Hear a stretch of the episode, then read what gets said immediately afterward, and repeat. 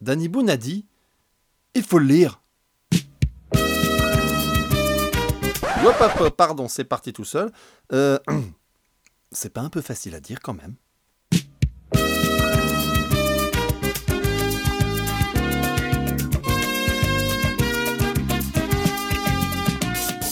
Bonjour et ultra bienvenue dans Facile à dire, le podcast qui raconte les tout petits aux tout grands. Je suis Vier et je vais me permettre de vous en compter sur nos amis les bouquins. Démarrons là ce nouvel opus. Un livre. C'est quoi?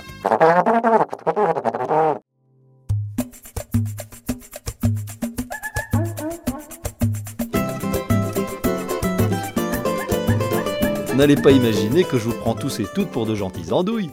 J'ai la prétention de croire que la délicieuse communauté d'audience que vous constituez, c'est au moins approximativement ce qu'est un livre. Mais je vais tenter ici un regard et une définition d'enfant, voire de jeune enfant. Parce que pour nos amis qui font des bulles, un livre, c'est au départ un objet. C'est une forme, des matières, une certaine résistance ou non à la torsion, et puis surtout un goût. Le petit homme n'est pas le dernier pour dévorer ses premières lectures. Pourtant, j'ai goûté et c'est dégueulasse. Enfin, non, euh, c'est un, un jeune ami, un ami qui a deux ans et qui m'a dit ça. deux ans et demi même. Donc oui, le livre est une chose. Et l'enjeu, ça va être de faire découvrir aux enfants à quel point cette chose est magique. La lecture, ça n'est pas que l'apprentissage de syntaxe, grammaire et autres vocabulaires. Il en faut de cela pour pouvoir se comprendre. Mais il ne s'agit pas uniquement de saisir un code à déchiffrer. Ce versant éducatif vient souvent mettre une grosse pression sur les épaulettes des professionnels et des parents, en tout cas de ceux qui portent encore des épaulettes. Oui, il faudra passer par là aussi. Mais pour commencer, il serait surtout particulièrement chouette de faire aimer ces moments de lecture. Aimer de toutes les façons possibles, de tous les sens des mots. Et les petits sont spécialement forts pour tordre le monde, y mélanger leur réalité et leur imaginaire. Et eh bien comme les livres en fait. Tant qu'on y a un autre point important à connaître, le taux d'écoute et d'attention des enfants, il est parfois un peu difficile à discerner pour nous. Ils peuvent tout à fait être pendus à nos lèvres lors d'une histoire, comme donner l'impression de s'en tamponner les coquillettes. Et pourtant, même s'ils semblent jouer à parfaitement autre chose ailleurs dans la pièce, il n'est pas rare que leurs oreilles traînent jusqu'à vous. Ne nous formalisons donc pas trop des différentes façons plus ou moins assises de suivre un récit. Mais revenons à nos bouquins. Ce qui rend cet objet exceptionnel pour moi, dans nos rapports ou notre travail avec les enfants, c'est sa force de transmission, sa place de passeur décisif dans notre lien au petit. Cet objet grignoté jadis ne s'éveille que par la lecture, aussi incroyable qu'il soit. Bien écrit, joliment illustré, il reste un tas de feuilles mortes avant son ouverture. Mais parcourez-le dans n'importe quel sens, dans n'importe quel ordre, et le voilà vivant. Lire avec ou pour un enfant ou un groupe d'enfants, ce sont des sons qui se promènent, qui fabriquent des mots, qui transmettent une histoire et des émotions.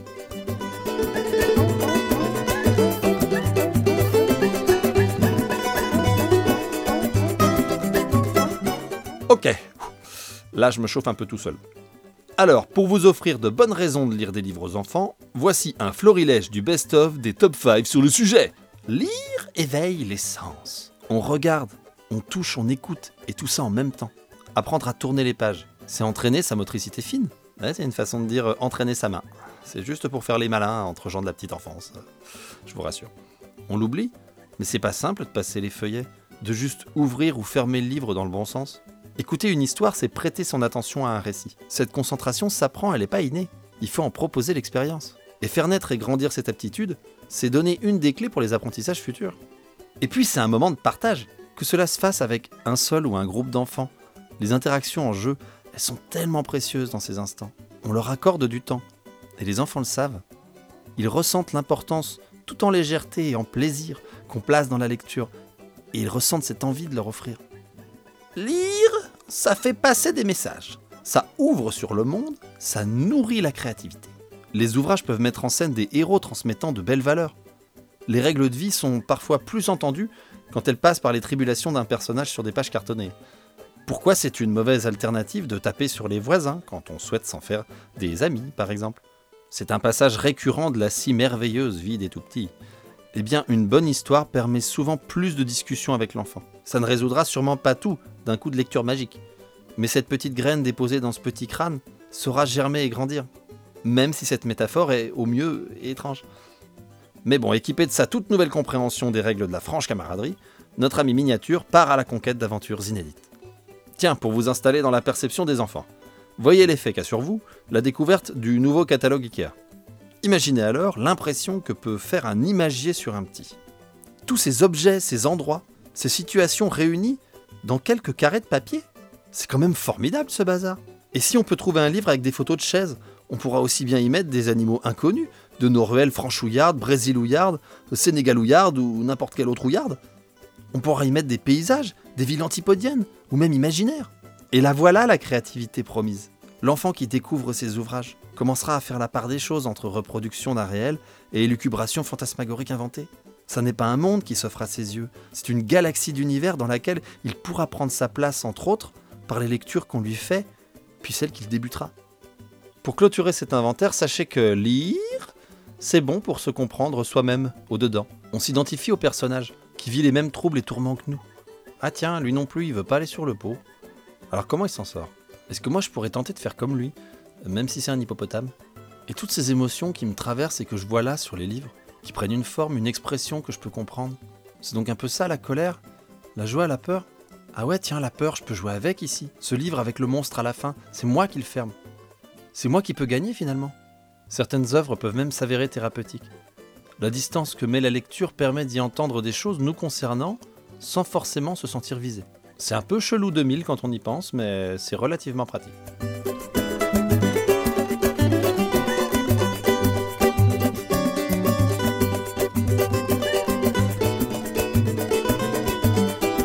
Allons-y à présent de ma petite touche perso. Dans mon expérience pro, au fil des crèches que j'ai pu avoir l'honneur de fréquenter, j'ai croisé dans les familles ou chez mes collègues des rapports aux livres très différents. Pour me placer tout de suite dans cet échantillon, je me présente, vous l'aurez peut-être deviné, comme un livre lover. Cela ne veut pas dire que je me considère comme un grand lecteur.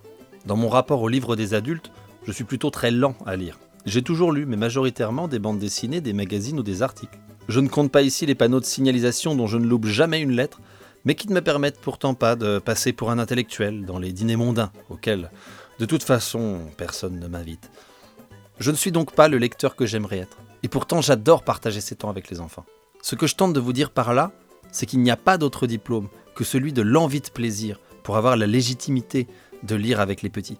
Et info bonus, on n'est jamais obligé d'aimer ça.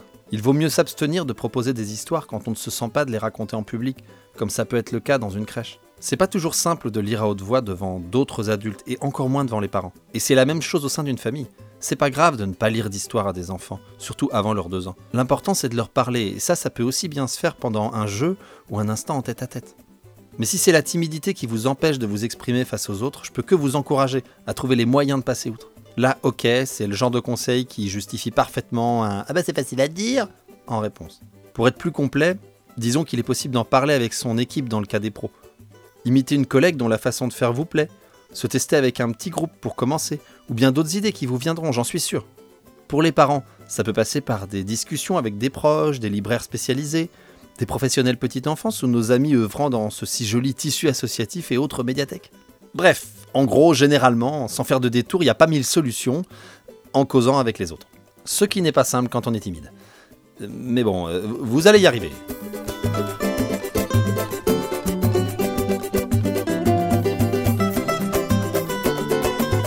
Alors disons que vous vous lancez dans cette aventure. Vous lisez, j'en suis fort aise, eh bien, jouez maintenant.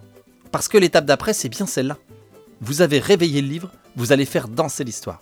Changer sa voix selon les personnages, modifier le rythme, la vitesse, le volume. Et vous verrez le résultat dans les yeux des petits. Et cette énergie qu'ils vont vous envoyer vous donnera forcément l'envie de continuer. Et ça jusqu'à ce que vous ayez lu l'étagère. Deux ou trois fois. Parce que lire, c'est surtout relire. Les enfants aiment ce qu'ils connaissent et ils sont bien souvent avides de découvertes dès lors qu'elles restent euh, raisonnablement circonscrites à un certain confort. Nombre d'entre eux vont avoir leur livre de prédilection. Votre serviteur pouvait par exemple réciter entièrement Yakchakas sans avoir su à aucun moment en déchiffrer une lettre. Et c'est important de suivre leur choix, mais il faut également en proposer d'autres de temps en temps. Encore une belle question d'équilibre entre ce que dit vouloir le petit et ce que nous, grands sachant tout, pouvons leur faire doucement découvrir. Alors il a raison, Danny Boone. Il faut lire. Même si je répète, vous avez 100 fois le droit de ne pas aimer. Le livre n'est pas un objet comme les autres.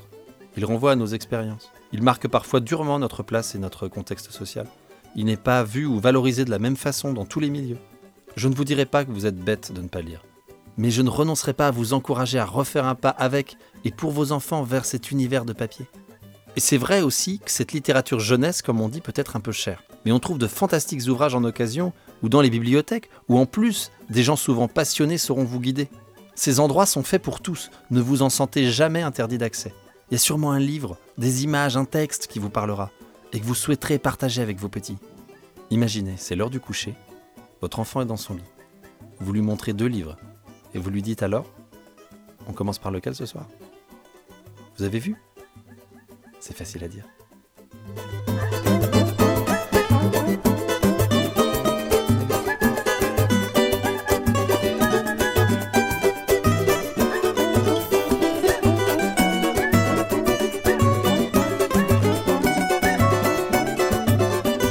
Comme disent les trois mousquetaires quand deux copains arrivent, vu est pas, ils sont quatre. Euh, voilà, cette bonne blague étant bien placée, je vous envoie des tonneaux de merci. Hein, ça, c'est une petite référence à la région où c'est que j'enregistre. Et pour filer la métaphore, je vous souhaite des grappes de bonne journée jusqu'à notre prochaine rencontre euh, podcasteuse. Et puis si vous trouvez le temps, ben, passez donc faire un coucou sur les Twitter, les commentaires iTunes ou les pages Facebook. hein. On se retrouve là-bas. Allez, ciao